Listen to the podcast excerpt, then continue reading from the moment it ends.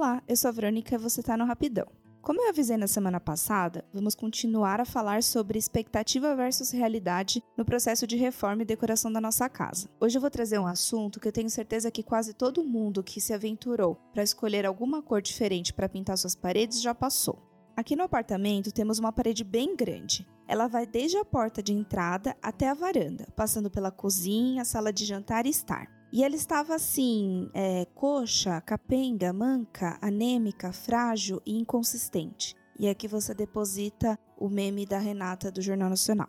Voltando para a parede, eu resolvi passar uma cor desejo que seria um par perfeito para minha parede azul profundo do nosso quarto. Minha ideia era um verde floresta bem fechado. E lá fui eu, toda feliz, escolher minha latinha de tinta e fazer a mudança. Confesso que, para não dar tanto trabalho, já que pintar paredes de cor escura faz um leve estrago na casa e tudo mais, eu decidi pintar meia parede apenas, o que eu realmente gosto, e pensei que assim poderia evitar também de escurecer muito o ambiente e acabar diminuindo ele. Foi assim que iniciou a minha saga com a maior parede da casa. O problema começou quando, logo na primeira demão, a parede ficou super manchada, mas aí eu dei um desconto porque era só a primeira. O tom da cor você também só vai ter noção quando ela secar completamente, então não dava muito para eu ter uma ideia. Depois que eu terminei de pintar e ela secou completamente, eu enxerguei os dois problemas que a parede tinha. O primeiro, realmente, ela ficou muito manchada, e o segundo foi a cor, que estava completamente diferente do verde que eu estava planejando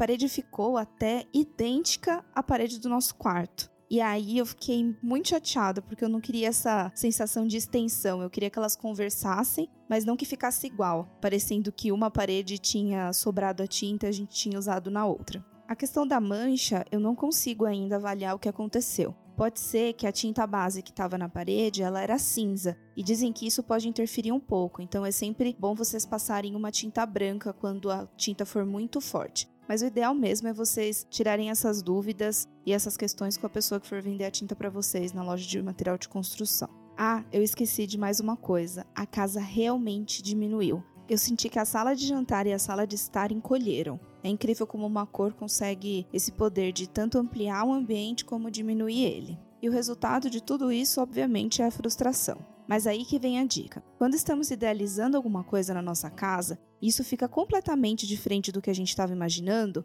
O que eu digo é: ressignifica na sua cabeça o resultado que ficou. Entra naquele site que eu sempre falo para vocês, o Pinterest, e procure imagens que vão te ajudar a assimilar que aquela nova cor pode ficar tão linda quanto a que você estava imaginando na primeira vez. E mais, ele pode te auxiliar a dar ideias de novas cores para complementar o ambiente. Por exemplo, se for no seu quarto, pode te ajudar a você visualizar combinações de cores para sua roupa de cama, acessórios da mesa de cabeceira e até para uma cabeceira nova. Isso sempre me ajuda. Quando algo dá errado, eu penso: ok, ficou desse jeito que eu não estava imaginando. Vou ter que reconstruir todas essas ideias a partir de uma nova realidade de cor. E assim começa a nova pesquisa e quase sempre me ajuda a me apaixonar pelo novo. Eu digo quase sempre porque dessa vez não foi o caso. Além da cor que eu não gostei muito e ficou igual à do quarto, e a casa que realmente diminuiu, nós escolhemos a tinta com acabamento fosco. E cores escuras nesse acabamento tende a manchar muito. E é exatamente nessa parede que o nosso sofá ficava. Então imagina a quantidade de riscos e manchas que ela foi acumulando durante o tempo. E foi assim que eu comecei pela terceira vez a buscar novas referências para a mesma parede. E foi assim que nasceu a nossa queridinha parede de cimento queimado rosa. Falando de uma maneira resumida, sempre tenta buscar novas referências para ressignificar na sua cabeça o resultado que ficou e tentar extrair o melhor dele. E se não der certo, parte para novos ares que vai valer a pena o resultado final. Tem algumas marcas que possuem aqueles kits para você testar a cor, é algo a se pensar para não ter a surpresa iguais às que eu tive por aqui. E se você for pintar uma parede de cor escura, que tem uma circulação grande perto dela, é melhor você apostar no acabamento acetinado, vai por mim. O outro drama era o da mesa da sala de jantar, mas esse vai ficar para outro post lá no Sim em Casa, já que esse episódio logo logo não será rapidão.